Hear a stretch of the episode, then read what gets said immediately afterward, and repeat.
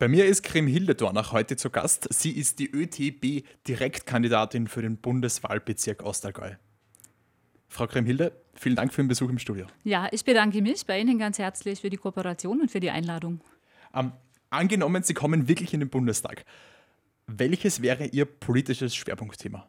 Oh, es gibt ganz viele Themen. Also Schwerpunktthema auf jeden Fall weg von der Externalisierungsökonomie hin zur Gemeinwohlökonomie weil die Gemeinwohlökonomie letztendlich Ressourcen schont und den Planet als Ganzes letztendlich im Fokus hat. Ähm, was wäre Ihrer Meinung nach aktuell das wichtigste bundespolitische Thema? Das bundespolitische Thema, naja gut, also wenn man die Ängste der Menschen ernst nimmt, dann ist das Flüchtlingsthema, die Flüchtlingsströme ein sehr großes Thema. Und da denke ich, wäre es an der Zeit, dass wir alles tun, um Fluchtursachen zu bekämpfen. Also ich sage jetzt einfach mal eine Wurzelbehandlung für Fluchtursachen. Dazu gehören faire Handelsabkommen, keine Freihandelsabkommen jetzt wie TTIP, CETA, TISA oder JEFTA, sondern eben faire Handelsabkommen, die dann letztendlich auch die Nachhaltigkeit in den Regionen und den Menschen ein gutes Leben in Würde und ein faires Auskommen ermöglichen. Wie wollen Sie sich konkret auf bundespolitischer Ebene dann fürs Allgäu stark machen? Naja gut, also ich liebe meine Heimat, ich bin dort aufgewachsen, ich mag die Menschen, ich mag ihre Kultur, ich mag ihr Wesen, ich mag die Werte, die sich hier über Jahrhunderte letztendlich fortgesetzt haben, die die Menschen geprägt haben. Ich mag die Landschaft, die Berge, die Seen, die Natur mit ihrer, ich sage jetzt einfach mal, prachtvollen und auch ja, sehr herzlichen Ausstrahlung, das gigantische Panorama der Berge, die Nachhaltigkeit. Ich mag die Landwirtschaft.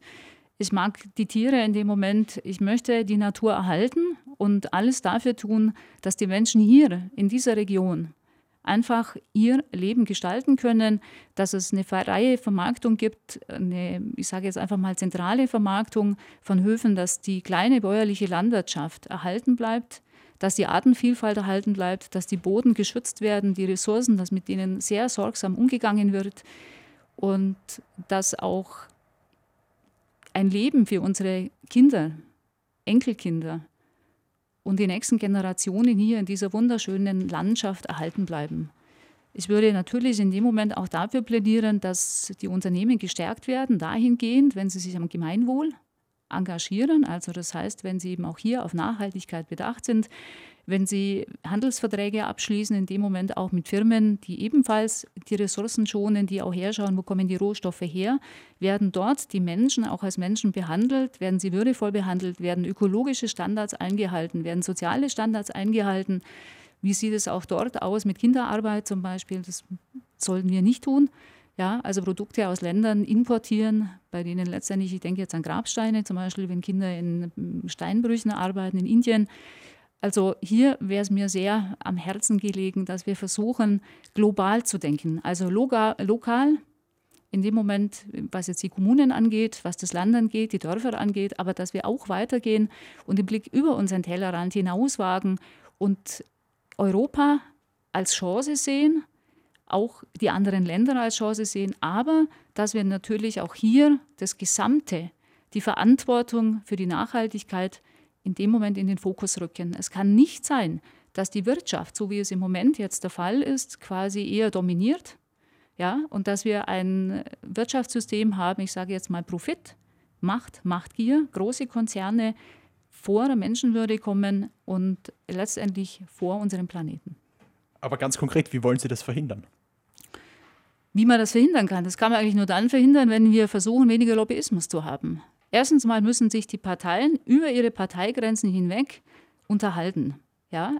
Es geht nicht, dass wir im Prinzip immer nur eigene Interessen verfolgen, sondern ich glaube, es geht darum, auch jetzt keinen großartigen Vorwurf vergangenen, äh, ich sage jetzt mal, Regierungen, Koalitionen oder Oppositionen zu machen, sondern ich würde dafür plädieren, wir machen einen Ist-Zustand, wie ist es global gesehen um uns gestellt und es wird dann einfach verhandelt und man geht es an. Und ich glaube, ein ganz wichtiger Punkt hier ist erstmal dafür zu sorgen, dass Parteienspenden äh, in Form oder ich sage jetzt mal durch Konzerne oder durch Verbände oder auch ähm, durch Unternehmen gestoppt werden, damit die Politiker unabhängig sind. Ja? Sie haben es vorher schon angesprochen, ähm, Nachhaltigkeit und ökologische Entwicklung wird ja im Allgäu schon jetzt ziemlich groß geschrieben. Ähm, das heißt, Sie würden zustimmen, dass dieses Thema auch in Zukunft bundesweit groß vertreten werden soll? Natürlich. Ich würde schon sagen, dass das Allgäu diesbezüglich eine Vorbildfunktion äh, hat und es wäre wünschenswert, ja, wenn wir das auf der Bundesebene, sage ich jetzt mal, praktizieren, was unsere Leute hier in dem Moment, ich denke jetzt auch an den Memminger Bereich oder ich denke jetzt auch, äh, wir haben Imkerdörfer, wir haben Flößerdörfer, wir haben alles Mögliche. Ja? Und wenn uns das gelingt, diese Nachhaltigkeit, die hier praktiziert wird und dieser schonende Umgang mit der Natur, also wenn ich mir überlege, unsere Kühe weiden noch auf der Wiese. Ja? Wenn ich jetzt über den großen Teich gehe, und ich stelle mir jetzt diese Fitlux vor mit 800.000 Rindern, ich wiederhole, 800.000 Rindern, ja, wo präventiv ein eine Unmenge an Antibiotika eingesetzt wird, zum Teil das Reserveantibiotika der Menschen eingesetzt wird, ja, letztendlich landet das dann bei uns wieder auf dem Tisch. Ja, oder wir haben, ich sage jetzt einmal, die Zunahme multiresistenter Keime. Ja, die WHO geht davon aus, dass im Jahr 2050 jeder Dritte, der sich einer relativ einfachen OP unterzieht, selbst mit diesen Krankenhauskeimen rechnen muss und auch damit rechnen muss, dass er letztendlich gesundheitsgefährdet wird. Und ich denke, diese Entwicklung, die dürfen wir nicht zulassen. Und wenn wir sehen, wie hier mit, mit unseren Tieren umgegangen wird, äh, in der Relation, natürlich gibt es auch bei uns Höfe mit 700, 800 oder 1500 Kühen, okay, äh, da muss man dann auch immer vielleicht den einzelnen Betrieb einfach anschauen, ja. Man muss ein bisschen wegkommen von dem, dass die Landwirte Verbrecher sind. Wir müssen, glaube ich, realistisch drauf schauen und wir müssen den Betrieb anschauen und wir müssen das äh, in eine vernünftige Relation bringen gibt es eine Sache, ähm, bei der Sie sagen, das sollten die anderen vom Allgäu lernen? Ich sage jetzt mal das Miteinander reden, das nicht viel reden, sondern etwas tun. Ja, der Allgäuer sagt ja, et viel Reder, was da. Und ich glaube, diesen Mut, diese Entschlossenheit, die der Allgäuer hat, manchmal auch, ich sage jetzt mal, man kann sagen, vielleicht er hat einen sturen Kopf. Ich würde jetzt eher sagen, er lässt sich nicht verbiegen. Er ist zielorientiert. Ja, er ist heimatverbunden und er ist durchaus auch bereit, über die Berge hinweg und über seinen Teller zu schauen. Und das wünsche ich anderen auch. Wenn es nach Ihnen geht, ähm, wie sollte die Politik am besten mit Links- bzw. Rechtsextremen umgehen? Naja gut, also ich glaube, wichtig ist, dass wir Aufklärung betreiben, dass wir die politische Bildung stärken, auch in den Schulen, entweder als Wahlfach oder sogar als, ich sage jetzt mal, Pflichtfach. Ich finde es sehr wichtig, äh, dass einfach mehr Vorträge gehalten werden und dass letztendlich auch hier ein fairer Umgang gepflegt wird. Diese Ängste, die die Menschen haben, oder egal, ob man jetzt in, in eine linke Richtung oder in eine rechte geht, das hat ja immer ein bisschen was mit Fanatismus zu tun, es hat was mit Frustrationen zu tun, es hat was mit Unzufriedenheit zu tun, es hat was mit Sorgen, mit Ängsten, mit Bedürfnissen zu tun. Und ich glaube, das muss man ernst nehmen. Ja? Und wenn man dann mit den Leuten in den Dialog geht und eine Aufklärung insofern betreibt, nicht des Schulmeisterlichen, des Besserwissens, ja? sondern ich glaube, jeder Mensch ist als Mensch geboren, hat ein Herz und hat einen gesunden Menschenverstand. Und manchmal gibt es halt unterschiedliche Interessen, aber es gilt dann darum, diese Interessen auch auszudiskutieren und letztendlich die Vernunft anzusprechen und das Herz anzusprechen. Und das hat jeder und den nötigen Geist und den Menschen mit Mut und Entschlossenheit letztendlich auch zu einer Änderung bringen. Wie sehen Sie eigentlich diese Reichsbürger-Thematik? Was sagen Sie dazu? Gut, diese Reichsbürger-Thematik sehe ich sehr gespalten. Ähm, ich kann es auch nicht ganz nachvollziehen. Ähm, ich kenne das persönlich niemanden in meinem Freundes- oder Bekanntenkreis. Das, was ich in dieser Hinsicht mitbekomme, das ist das Minimale, was mal durch die Presse geht. Ich sage jetzt mal, bei uns im Landkreis Günzburg ähm, ist es ein bisschen stärker vertreten. Ich halte es für eine gefährliche Richtung. Also äh, ich kann es durchaus verstehen, wenn Menschen hier Sorgen, Menschen Sorgen haben. Und ich glaube, es wäre gut getan, wenn äh, die Personen, die sich in dieser Richtung engagieren, äh, ein Stück weit von ihrem Fanatismus befreien, in sich gehen und ich sage jetzt mal, ihre Brille oder ihre Scheuklappen abnehmen und einfach mal in die Welt schauen und das wirklich mal aufsaugen, was passiert. Ja. Wie glauben Sie, könnte man den Menschen dabei helfen, wie Sie es gesagt haben, die Augen aufzumachen, in die Welt zu schauen? Naja, gut. Also eigentlich haben wir alle Möglichkeiten. Die Menschen müssen es nur tun. Wir sind global vernetzt. Wir kommen an Informationen ran, die es, sage ich jetzt einmal, vor 100 Jahren nicht gegeben hat, die es in dieser Form noch vor 50 Jahren nicht gegeben hat. Aber gerade umgekehrt, durch die sozialen Medien wie Facebook, ähm, wird man in seinem Denken ja eigentlich immer weiter bestärkt. Naja gut, also ich glaube, wir müssen halt aufpassen auch, dass wir an seriöse Quellen gehen. Und ich sage jetzt mal, die Auseinandersetzung mit politischen Themen, die kann nicht über Facebook laufen, die kann nicht über soziale Medien laufen, sondern ich brauche seriöse Quellen. Ich muss mich informieren, ich muss lesen, verschiedene Zeitungen. Also ich halte es für sehr angebracht, äh, in dem Moment, dass man sich wirklich damit beschäftigt, dass man auch Bücher liest, ähm, die sich mit, äh, ich sage jetzt einfach mal, der globalen Wirtschaftskrise auseinandersetzen oder auch Bücher, eben, die sich jetzt äh, mit erneuerbaren Energien beschäftigen. Also es gibt so viel, wenn man möchte. Ja, dann kann man sich sehr gut informieren, man kann seine Meinung bilden, aber es ist Aufwand. Und ich sage jetzt mal, wir leben noch in einer Demokratie und wir sollten alles tun, wir haben die Möglichkeiten, in dem Moment uns so weit zu informieren, äh, wie wir es in dem Moment auch bereitgestellt bekommen. Sie haben gerade gesagt, wir leben noch in einer Demokratie. Warum haben Sie das noch so stark betont? Naja gut, also wenn ich mir die Politikverdrossenheit anschaue, die die Leute haben, ja, also wenn man jetzt überlegt, bei der letzten Europawahl waren es um die 46 Prozent noch, die teilgenommen haben. Wenn man die letzten 30 Jahre hernimmt, dann ist eine Wahlbeteiligung von über 80, 86 Prozent runtergegangen auf 72. Wenn man die politischen An Veranstaltungen anschaut und sieht, wie viele Leute da kommen, dann ist es für mich so ein Gefühl äh, der, der, der Ohnmacht fast, ja, dass die Leute der Meinung sind, ach, äh, die machen sowieso, was sie wollen und es werden natürlich dann durch diese Verdrossenheit werden auch äh, rechtspopulistische, äh, ich sage jetzt einfach mal, Strömungen aktiviert. Ja, die bekommen hier Nahrung. Und ich glaube, diesbezüglich entsteht ein ganz, großer, ein ganz großes Potenzial auch an, an Aggressionen. Und ähm, ich sage jetzt einfach mal, dieses noch war nicht so gedacht, dass ich jetzt Angst habe, dass diese Demokratie in dem Moment jetzt in die Brüche geht oder dass wir vor einer Diktatur stehen, sondern ähm, Demokratie muss gelebt werden. Das heißt, der Bürger muss mitmachen, der Bürger muss sich interessieren für politische Themen. Und ich gehe noch einen Schritt weiter.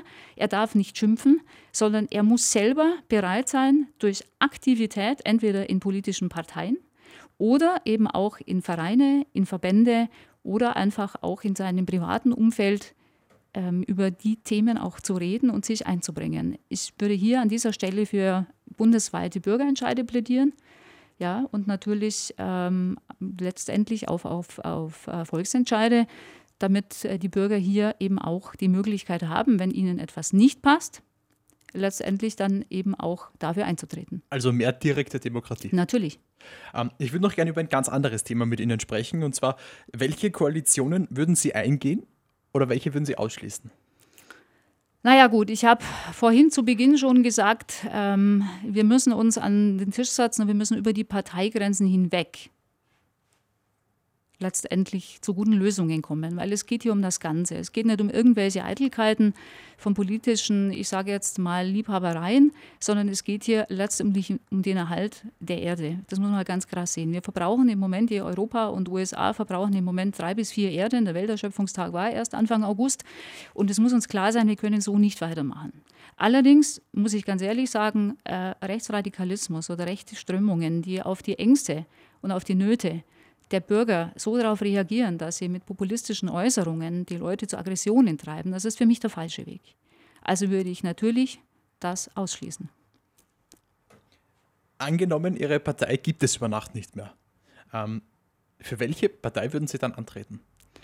Naja, also ich bin da optimistisch. Die ÖDP gibt es seit 35 Jahren und es wird nicht passieren, dass es sie über Nacht nicht mehr gibt, sondern wir werden alles tun, dass die ÖDP diesbezüglich, ich sage jetzt einfach mal noch die nächsten Jahrzehnte, ihre kommunalen Mandate, derzeit sind es 470, ausweitet.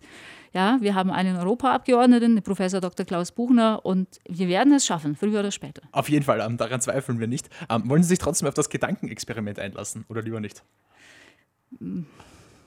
Nein, eigentlich nicht. Weil es gibt diesbezüglich für mich keine Alternative zur ÖDP. Dann habe ich ein anderes Gedankenexperiment für Sie. Welches Tier würde Ihrer Meinung nach die ÖDP am besten repräsentieren? Das kann ich Ihnen sagen, der Beagle. Warum? Also, der Beagle ist ein selbstständiger, wesensstarker Hund. Also es gibt Hunde und es gibt Beagle, ja, aber der, der Beagle zeichnet aus, er ist immer auf Sicherheit bedacht. Er, sage ich jetzt einmal, ist ein selbstständiger Jäger eigentlich. Er geht vom Jäger weg, er stöbert auf, er hat, zeigt keine Aggressionen, er ist unglaublich intelligent, er ist zielstrebig, er ist ausdauernd, er hat eine feine Nase, das heißt in dem Moment, er ist äußerst sensibel, ja, kann dadurch natürlich sehr gut unterscheiden, ist sehr feinfühlig, ist gesellschaftsfähig, ist ein, ja, ich sage jetzt mal, hat ein offenes Wesen, ja, ist sehr gut sozialisiert und ist letztendlich eigentlich, auch wenn es noch so drunter und drüber geht, immer guter Dinge. Und Sie? Welches Tier wären Sie? Ähm, also ich möchte jetzt eigentlich nicht äh, mich in diese ähm, äh, ja, in diese Spezie äh, einfühlen, weil da gäbe es für mich jetzt einfach ganz viele Tiere. Ich möchte mich nicht festlegen. Darf ich fragen, welche in die engere Auswahl kämen? Naja, gut. Also ich sage jetzt natürlich angefangen von der Maus ähm, bis hin zum Eichhörnchen, natürlich auch der Beagle, das Pferd, die, letztendlich der Tintenfisch, die Qualle, der Delfin. Ja, also da gibt es ganz viele. Breites Spektrum. Ganz breites Spektrum, ja. Ähm, welche Sätze können Sie selbst vom Politiker einfach nicht mehr hören? Naja, also dieses mehr soziale Gerechtigkeit, weil es einfach Worthülsen sind und letztendlich nicht genau aussagen, um was es geht. Ja. Gibt es umgekehrt einen Satz, wo Sie sagen, den würde ich gerne mal hören von einem anderen Politiker? Ja, den gibt es durchaus. Ich würde mir wünschen, dass die Politiker sagen, es ist an der Zeit, dass wir etwas ändern. Wir können so, wie wir es jetzt machen, nicht weitermachen. Ähm, ich würde noch mal gerne das Thema wechseln. Und zwar ein bisschen in Ihr Privatleben schwenken, wenn das für Sie okay ist. Ja, gerne. Ähm, was wäre neben der Familie und Beruf aus Ihrem Leben einfach nicht mehr wegzudenken? Die Natur. Die Schönheit der Natur. Der Entspannung wegen, oder warum? Ja, weil man in jedem einzelnen, jetzt sage ich einfach mal Tierchen, in jeder Pflanze ähm, letztendlich ähm, dieses, dieses Einzigartige spüren und entdecken kann. Das ist einfach die Faszination auch der Perfektion und ich denke, wir haben so viel gelernt. Ja? Ähm, das ist einfach Lebensraum, das ist Lebensqualität. Ähm, ja, das ist einfach das, das pure Leben. Entspannung, aber auch Genuss. Wie beginnt bei Ihnen in der Früh eigentlich der Tag? Wie oft drücken Sie auf die Schlummertaste? Auf die Schlummertaste. Also letztendlich beginnt für mich der Tag, äh, ich sage jetzt mal, mit der ganz normalen Toilette. Ähm, danach gönne ich mir eine Tasse Kaffee auf dem Sofa. Neben mir sitzt mein Beagle, weil wenn jetzt äh, mein Lebensgefährte, wir sind schon 22 Jahre liiert, äh, sage ich jetzt mal bedingt durch seine Arbeitszeit eben nicht mit mir am Frühstückstisch äh, sitzen kann, dann genieße ich das. Am Vormittag eine Tasse Kaffee, höre ein bisschen Musik und stimme mich auf den Tag ein. Und Schlummertaste? Ja oder nein? Ja, doch, zwischendurch. Und wenn Sie die Schlummertaste verwenden, einmal oder dann öfter? War schon öfter. um, ähm, viele Menschen haben ja so einen Tick. Und bei mir ist es zum Beispiel in der Früh, immer wenn ich aus dem Haus gehe, muss ich schauen, ob alles abgesperrt ist. Alle Fenster zu sind, die Terrassentüren zu. Ähm, haben Sie auch so einen Tick? Ja, vielleicht manchmal, dass ich äh, nochmal kontrolliere, ob die Kaffeemaschine aus ist, ja. Darf ich fragen, warum? Das mache ich auch. Ich schaue mir, ob es abgesteckt ist. Ja, das ist mir vor, ich glaube, 30 Jahren mal passiert, dass ich es vergessen hatte und da war der Kaffee eingebrannt und das ist irgendwie äh, im wahrsten Sinne des Wortes ein bleibendes Erlebnis. Das glaube ich. Ähm, ein bleibendes Erlebnis wäre vielleicht auch das perfekte Geschenk. Was wäre Ihr perfektes Geschenk? Für mich meinen Sie ja. jetzt.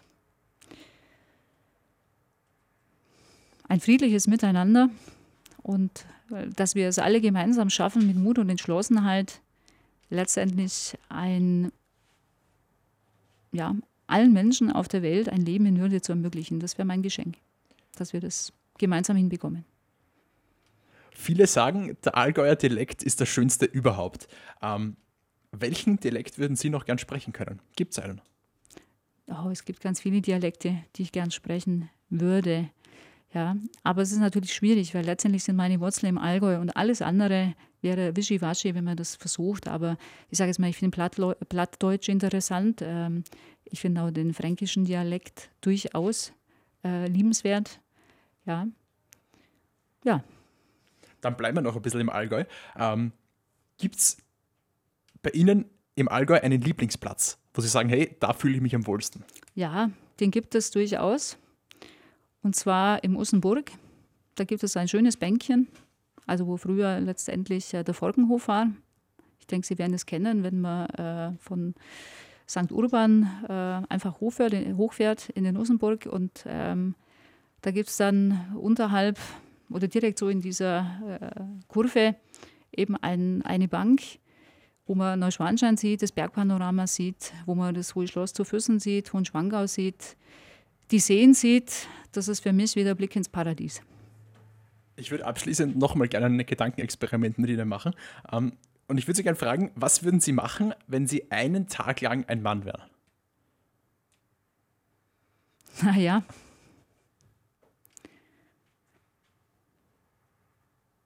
Ich glaube, ich würde so versuchen zu denken, wie Frauen denken.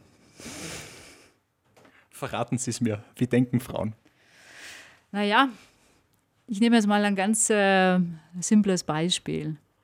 Ja, ein Paar geht zusammen ins Kino äh, und nach dem Kino stellt man sich die Frage, gehen wir noch was trinken? So, dann hat der Mann eigentlich vielleicht das Pilz im Kopf und die halbe Bier und äh, die Frau hat dann vielleicht verschiedene Sorten Cappuccino, Espresso, verschiedene Weinsorten. Sieht vielleicht noch ein paar Schuhe im Vorbeigehen oder so. Also halt unglaublich weit gefächert. Das kennt man ja auch äh, von diesen Rottönen, oder? Wenn man Männer und Frauen ein Bild von verschiedenen Rottönen zeigt, dann sieht der Mann fünf Rottöne wahrscheinlich und die Frau 21. Vermutlich. Ähm, werden wir noch mal kurz ernst hinten raus. Welche Frage würden Sie in diesem Gespräch auf keinen Fall beantworten?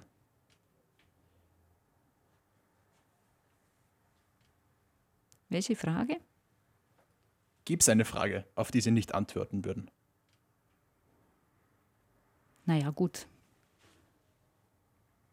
Das ist immer die, die Frage des Gegenübers, was letztendlich äh, kommt da kenne ich sie zu wenig, ne? dass ich jetzt damit rechnen äh, müsste. Ja. Gibt es eine Frage, die unabhängig vom Gegenüber unbeantwortbar wäre für Sie? Ja, natürlich, ich bin ja nicht der liebe Gott. Also kann ja nicht jetzt in die Zukunft schauen oder so. Ich bin ja nicht allwissend. Ja, von daher werde ich nicht alle Fragen beantworten können und natürlich bin ich auch nicht auf allen Sachgebieten oder auf allen Fragen äh, letztendlich so fit, um sie beantworten zu können. Es war gar nicht so gedacht, um zu müssen, sondern eher zu wollen, die vielleicht zu privat ist oder zu unpassend. Naja, aber es ist unpassend. Das ist die Frage. Dann bedanke ich mich vielmals, dass Sie mir alle Fragen beantwortet haben. Frau Dornach, vielen Dank für den Besuch im Studio. Ja, ich bedanke mich auch. Vielen Dank.